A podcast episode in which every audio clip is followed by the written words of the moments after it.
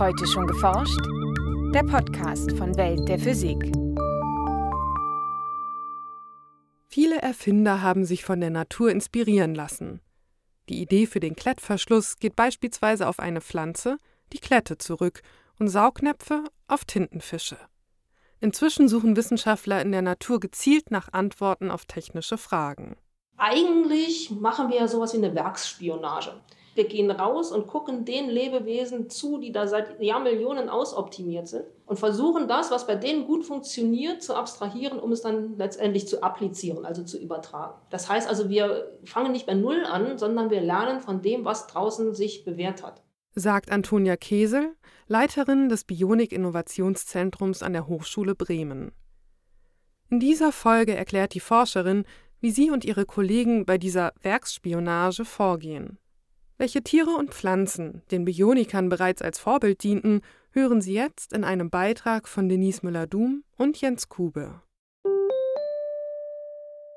Im Lauf der Evolution haben sich Lebewesen und Pflanzen optimal an die Bedingungen auf unserem Planeten angepasst und dabei so manche geniale Strategie entwickelt.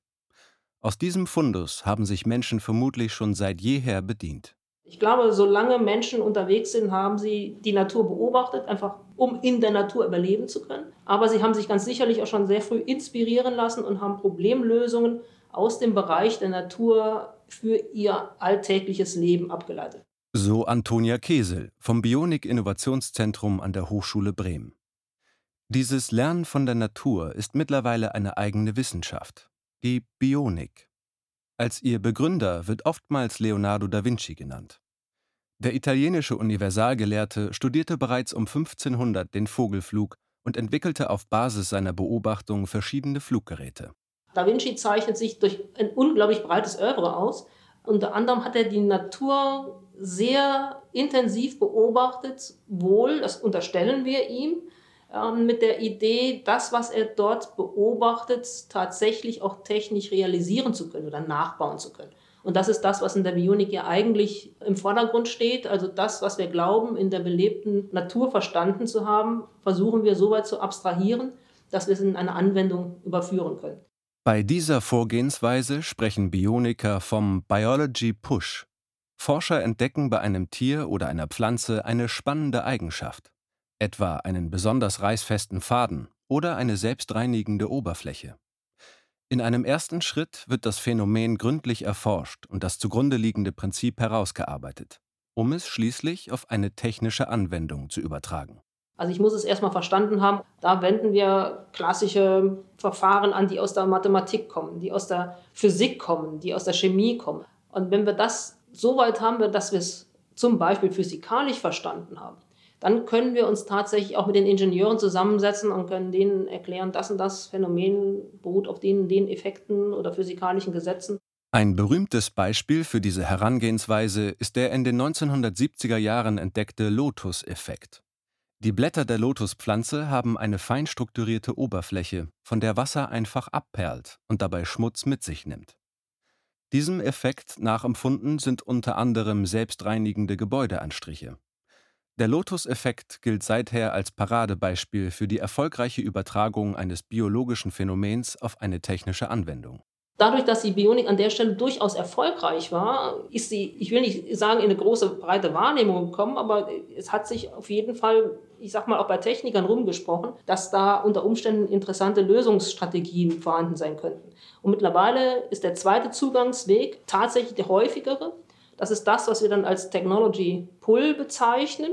Das heißt, die Fragestellung kommt aus dem Anwendungsbereich. Irgendjemand hat ein Problem in der Technik, dem mit klassischen Entwicklungsverfahren nicht beizukommen ist oder er versucht oder sie versucht zumindest mal etwas schneller zu werden.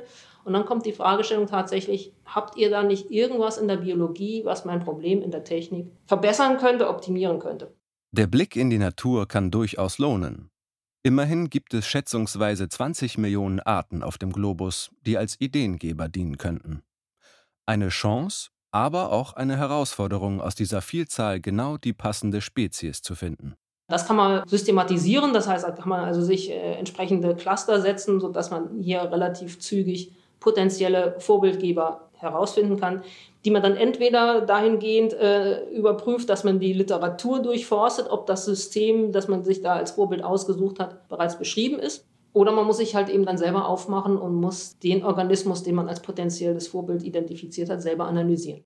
Sind ein paar mögliche Vorbilder gefunden, arbeiten Bioniker und Ingenieure gemeinsam eine Liste von Anforderungen an das gewünschte Produkt ab.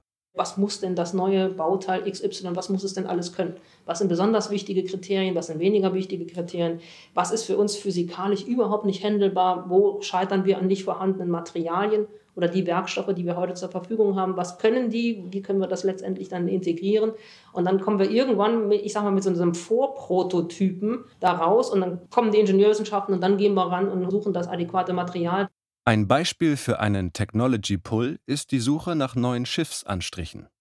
Um Algen, Seepocken und andere Organismen vom Schiffsrumpf fernzuhalten, setzte man lange auf Lacke mit Giftstoffen. Zwar schützen diese Anstriche tatsächlich vor unerwünschten Mitfahrern und helfen so unter anderem dabei, Kraftstoff zu sparen, doch unter Wasser lösen sich die Giftstoffe und verteilen sich im Meer, was den Lebewesen im Wasser schadet. Dass es auch anders geht, zeigt die Natur. Alles, was im Wasser ist, also auch Organismen, die im Wasser sind, von der Schildkröte über den Hai, über die Forelle, wie auch immer, alle die haben das gleiche Problem.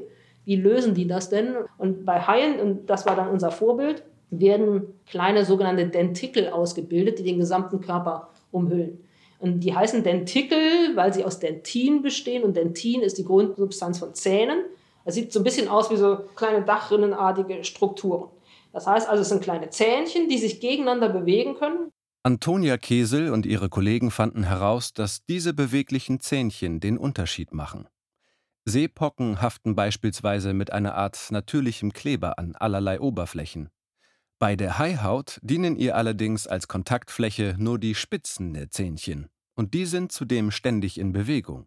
Das macht es der Seepocke nahezu unmöglich, am Hai sesshaft zu werden. Ein Konzept, das auch bei Schiffen funktioniert. Und wir haben nichts anderes getan, als genau das zu übertragen. Wir haben einfach eine elastische Komponente genommen, damit da immer so ein bisschen Bewegung drauf ist. Und dann haben wir da ein Granulat eingerührt in der gleichen Größenordnung, wie wir es beim Hai gefunden haben, in der gleichen Dichte, also in den Abstandsverhältnissen. Während das Team bei diesem Projekt das Anhaften gerade vermeiden wollte, war es bei einem anderen ausdrücklich erwünscht. Als Vorbild dienten Geckos, die scheinbar mühelos an Wänden hinauflaufen und kopfüber an Decken haften. Welche physikalischen Effekte dieses Kunststück möglich machen, ist nach wie vor Gegenstand der Forschung. Ein wichtiges Prinzip haben Wissenschaftler aber bereits entschlüsselt und in eine Anwendung überführt. Sogenanntes Gecko-Tape beruht auf den Anziehungskräften zwischen Molekülen, den sogenannten Van der Waals-Kräften. Van der Waals-Kräfte entstehen zwischen Molekülen, wenn es ihnen gelingt, diese nahezu unendlich nah aneinander ranzubringen. Nur wenige Nanometer Abstand darf da sein. Denn Van der Waals-Kräfte sind viel schwächer als chemische Bindungen. In der Summe können sie allerdings Erstaunliches leisten, wie eben einen Gecko kopfüber an der Decke halten. Die Kräfte resultieren daraus, dass auch elektrisch neutrale Atome und Moleküle zeitweise eine Polarisierung aufweisen können. Ihr Ladungsschwerpunkt verschiebt sich, wodurch sie vorübergehend einen Plus- und einen Minuspol besitzen und sich gegenseitig anziehen.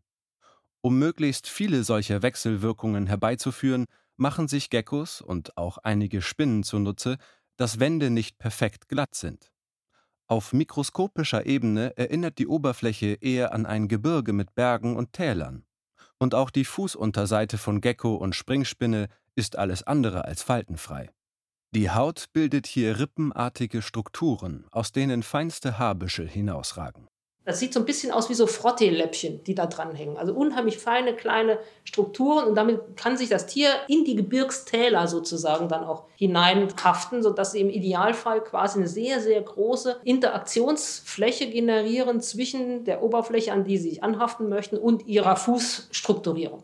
Und weil sie dann mit diesen kleinen, dünnen, sehr beweglichen ähm, frotteeartigen Strukturen eben äh, so nah aneinander rankommen, wirken diese Van der Waals-Kräfte, reine physikalischen Geschichten, und auf dieser Basis haftet das Tier an der Oberfläche eben ohne, dass es klebt und ohne, dass es wie beim Saugnapf so einen Unterdruck aufbringen muss. Die Kopie dieses natürlichen Vorbilds, das Gecko-Tape, haftet besonders stark und lässt sich immer wieder verwenden. Zumindest theoretisch. Denn in der Praxis lagern sich Staubteilchen an die feinen Härchen an, sodass die Haftkraft mit der Zeit nachlässt. Ein Problem, das auch die Tiere kennen. Und interessanterweise behelfen sich beide Spezies oder beide Tiergruppen über die gleiche Art und Weise. Sie häuten sich. Das heißt, der Gecko häutet sich und die Spinne häutet sich und dann kommen die aus quasi dieser alten Haut raus wieder mit fast jungfräulichen Füßen letztendlich. Auch für dieses Problem hat die Natur also eine Lösung parat. Doch die Strategien aus Pflanzen- und Tierreich lassen sich längst nicht immer eins zu eins auf technische Anwendungen übertragen. Denn die Anforderungen an das spätere Produkt sind oft ganz andere als in der Natur. Es ist kein Nachbauen in dem Sinn. Das funktioniert nicht. Ich kann nicht einfach nur einen riesengroßen Käferflügel machen. Ja, und dann habe ich einen neuen Flugzeugflügel. Denn trotz gleicher Bauform können die aerodynamischen Eigenschaften des größeren Modells deutlich abweichen. Bei der Frage, ob sich die Fähigkeiten des natürlichen Vorbilds auf ein bionisches Produkt übertragen lassen, können bestimmte Kennzahlen helfen. Im Fall der Aerodynamik schauen Physiker beispielsweise auf die Reynolds-Zahl. Diese dimensionslose Größe hängt zum einen von der Geometrie eines Gegenstands ab und zum anderen von dem Medium, durch das das Objekt sich bewegt. Also die Umströmungsverhältnisse sind gleich, wenn die Reynolds-Zahl in etwa gleich ist. Das heißt also, ich kann vergleichen ein kleines Objekt, das schnell umströmt wird, mit einem großen Objekt, das langsam umströmt wird. Das heißt also, ich versuche diese Reynolds-Zahl immer etwa gleich groß zu halten. Bei Flugzeugen hat die eine Dimension von etwa einer Million. Wenn ich also jetzt irgendwas finden möchte, das dort applikabel ist, das, das da wirksam ist, dann brauche ich irgendwas, was in etwa in diesem Größenordnungsbereich auch wirksam ist. Und da kann ich mit der Größe spielen, ich kann mit der Geschwindigkeit spielen und ich kann mit den Eigenschaften eben dieses Mediums spielen. Ob sich ein Prinzip aus der Natur auf die Technik übertragen lässt oder nicht, kann auch vom Vorhandensein bestimmter Materialien abhängen. Also wir können eine ganze Menge tolle Objekte herstellen, aber nicht mit den Materialien, die wir im Augenblick haben, sondern wir generieren uns dann neue Materialien oder wir müssten neue Materialien generieren, die dann den entsprechenden Belastungen standhalten könnten. Die wären aber nicht mehr sortenrein trennbar, sind also nicht rezyklierbar. Und da muss man sagen, dann ist es kein gutes bionisches Beispiel. Dann habe ich zwar einen Leichtbau hergestellt, aber ich generiere ja einen Sondermüll, der in so und so vielen Jahren dann letztendlich nur aufwendig wieder in irgendeiner Art und Weise verarbeitet werden kann, wie die Verarbeitung immer aussieht. Aus welchen Innovationen der Natur am Ende bionische Produkte werden, bestimmt letztlich auch der Markt. Wir haben teilweise, ich will nicht sagen, die Schubladen voll mit tollen Ideen, aber wir haben eine ganze Reihe an Produkten, dass wir äh, sagen, wir hätten da wirklich bessere Alternativen, aber sie sind aktuell einfach, ich sag mal, dem Kostendruck in diesem System nicht gewachsen. Dennoch bietet die Bionik in vielen Bereichen ein großes Potenzial. Von der Architektur über die Aerodynamik, Materialentwicklung, Sensorik und Robotik bis hin zur Logistik. Und so ist Antonia Kesel überzeugt, dass die Bionik in der Zukunft noch eine wichtige Rolle spielen wird. Gerade auch im Hinblick auf einen nachhaltigeren Umgang mit unserem Planeten. Ich glaube, die Probleme unserer Zeit lassen uns gut beraten sein, wenn wir da nochmal genau hingucken, mit den Möglichkeiten, die wir heute haben, möglichst viel zu erreichen ohne immer noch mehr vom Gleichen zu generieren. Also wir müssen da ein bisschen intelligenter werden. Und zwar schnell müssen wir ein bisschen intelligenter werden, dass es uns gelingt, wirklich zukunftsfähige Problemlösungen zu generieren, ohne dass wir diesen Planeten dabei weiter ausbeuten. Und ich glaube, dass es da Sinn macht, zu gucken, wie machen das denn die anderen da draußen? Was ist denen denn in den letzten Jahr, Millionen Jahren in Anführungszeichen eingefallen und sich davon inspirieren zu lassen? Ein Beitrag von Denise Müller-Dum und Jens Kube, gesprochen von Elias Emken. Aufnahme: Das Hörspielstudio Kreuzberg.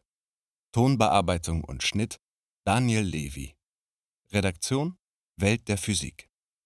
Welt der Physik wird herausgegeben vom Bundesministerium für Bildung und Forschung und von der Deutschen Physikalischen Gesellschaft.